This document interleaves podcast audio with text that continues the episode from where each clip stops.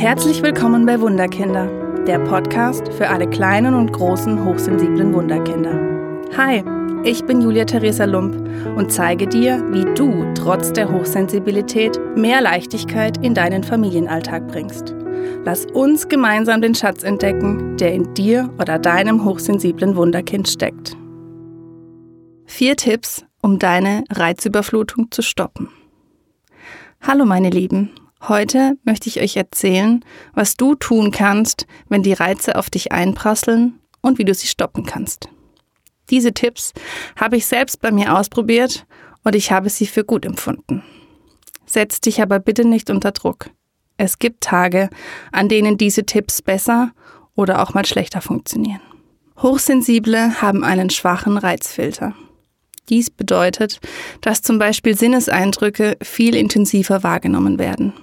Sie verfügen über ein ausgeprägtes Gehör, empfindliche Augen, sensible Haut und die Verarbeitung im Gehirn läuft viel tiefer und ohne Filter ab. Deswegen sind Hochsensible auf dauerhaftem Empfang und können sich durch die vielen Reize oft überfordern. Das kann sich dann leider auch auf die Gedankenwelt auswirken. Hochsensible sitzen dann oft da und zerdenken alles, was gerade ansteht. Man malt sich das Worst Case in dunkelsten Farben aus und kommt gar nicht mehr in einen positiven Zustand. Auch das kann sehr anstrengend sein und den Hochsensiblen von einem angenehmen Alltag ablenken. Ich kenne das von mir. Es fällt mir zum Beispiel sehr schwer, in großen Menschenmengen zu sein ich höre dann die verschiedenen Gespräche untereinander, rieche die unterschiedlichen Gerüche, manchmal echt eklig, vor allem starkes Parfüm. Ich muss da für mich immer genau schauen und in mich hineinfühlen, wie es mir geht und was ich brauche. Es kann sogar so weit kommen, dass ich aus der Situation raus muss. Deswegen habe ich euch heute meine Tipps mitgebracht, damit auch du lernen kannst, deine Reize und auch deine Gedankenflut etwas abzupuffern. Tipp Nummer 1. Über die Jahre habe ich mir angeeignet, dass ich ohne meine Sonnenbrille und Ohrstöpsel nie das Haus verlasse. Denn das sind zwei Dinge, die mich ein bisschen vor den Reizen stützen können. Auch wenn ich woanders schlafe, sind Ohrstöpsel und dann auch Schlafmaske immer mit dabei. Denn so kann ich wenigstens ungewohnte Geräusche oder helles Licht abschalten. Probiere das gerne auch selbst mal aus. Tipp Nummer zwei: Wenn ich merke, dass mich mein Gedankenkarussell völlig in Beschlag genommen hat und ich keinen klaren Gedanken mehr fassen kann, dann zwinge ich mich dazu, etwas anderes zu machen. Die Situation sozusagen zu unterbrechen. Das kann gedanklich sein, indem ich mir sage, dass die negativen oder störenden Gedanken jetzt mal ihre Klappe halten sollen. So versuche ich den Fokus vom negativen auf den positiven Fokus zu legen, indem ich mir vor Augen halte, was jetzt gerade positiv und gut ist. Als Beispiel, auch wenn ich die Aufgaben meines Chefes noch nicht fertig habe und auch einfach kein Land mehr sehe, so kann ich mir doch schon mal positiv vor Augen halten, was ich von den Aufgaben schon geschafft habe und dass ich die Aufgaben auch beim letzten Mal schon geschafft habe. Es gibt immer etwas Positives. Körperlich kann es auch sein, dass ich mich kurz bewegen muss. Entweder schüttle ich mich durch oder hüpfe durch die Gegend.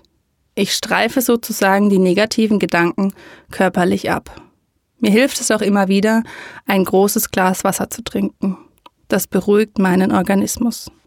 Tipp Nummer drei: Hier kommt ein sehr persönlicher Tipp, den mir mal meine Kollegin mitgegeben hat. Sie erzählte mir davon, dass sie in Gesprächen ohne Punkt und Komma gesprochen hat und gar nicht mehr wusste, wo oben und unten ist. Auch in wichtigen Gesprächen habe sie sich um Kopf und Kragen gesprochen.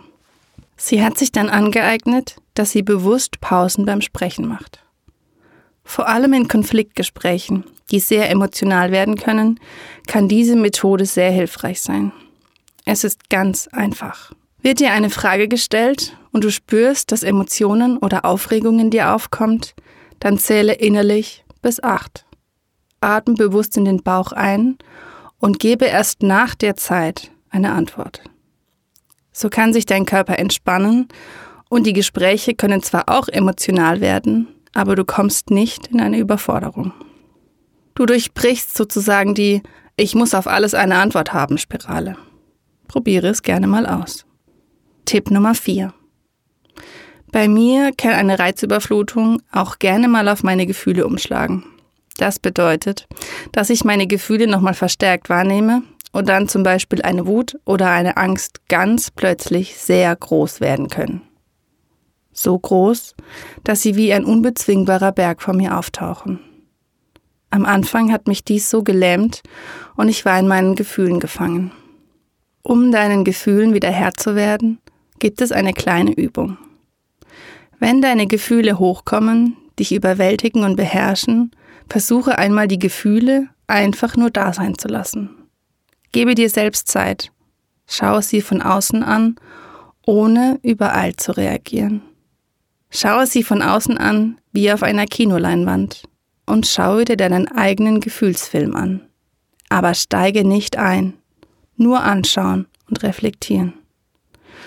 Nehme all deine Gefühle differenziert wahr und verfolge sie. Woher kommen sie? Frag sie, was sie dir sagen oder zeigen möchten und drücke sie nicht weg. Stell ihnen die Frage, worum es denn jetzt gerade geht und warum du jetzt so wütend, traurig oder ängstlich bist. Bei mir gab es oft so Situationen, in denen ich meine schlechten Gefühle versucht habe wegzudrücken. Dadurch wurden sie leider immer nur noch größer und haben meine ganzen Gedanken bestimmt. Wenn ich mich ruhig hinsetzte und den Gefühlen erlaubte, sich zu zeigen, dann habe ich schon so oft beobachten können, dass diese kleiner werden oder gar ganz verschwinden. Es fühlt sich dann an, als wäre die Angst oder die Wut einfach von mir abgefallen. Nur weil ich meinen Gefühlen Raum gegeben habe. Probiere das gerne auch mal in deinen gefühlsbestimmten Situationen aus. Wie sieht es bei dir aus? Bist du auch oft von deinen Reizen überfordert und weißt dann nicht weiter? Und wie ist es bei deinem Kind? Schreibe mir gerne eine Nachricht. Ich freue mich auf deine Tipps und was dir geholfen hat. Mehr zu meinem Weg und wie ich dich mit deinem hochsensiblen Wunderkind unterstützen kann, die Hochsensibilität als Stärke anzunehmen, erfährst du in der nächsten Podcast-Folge. Denn es gibt etwas, das wunderbar ist. Und das dürfen wir leben und anderen Menschen zeigen. Ich danke dir für dein Interesse an meiner Arbeit und freue mich, wenn du auch beim nächsten Mal wieder mit dabei bist. Hat dir der Podcast gefallen? Oder hast du Themenwünsche und Fragen zu deinem hochsensiblen Wunderkind? Dann schreibe mir gerne auf meine Homepage wunderkind-karlsruhe.de oder hinterlasse mir eine Nachricht auf Facebook und Instagram unter Wunderkind Karlsruhe. Ich freue mich sehr, dass du hier bist. Alles Liebe, deine Julia Theresa.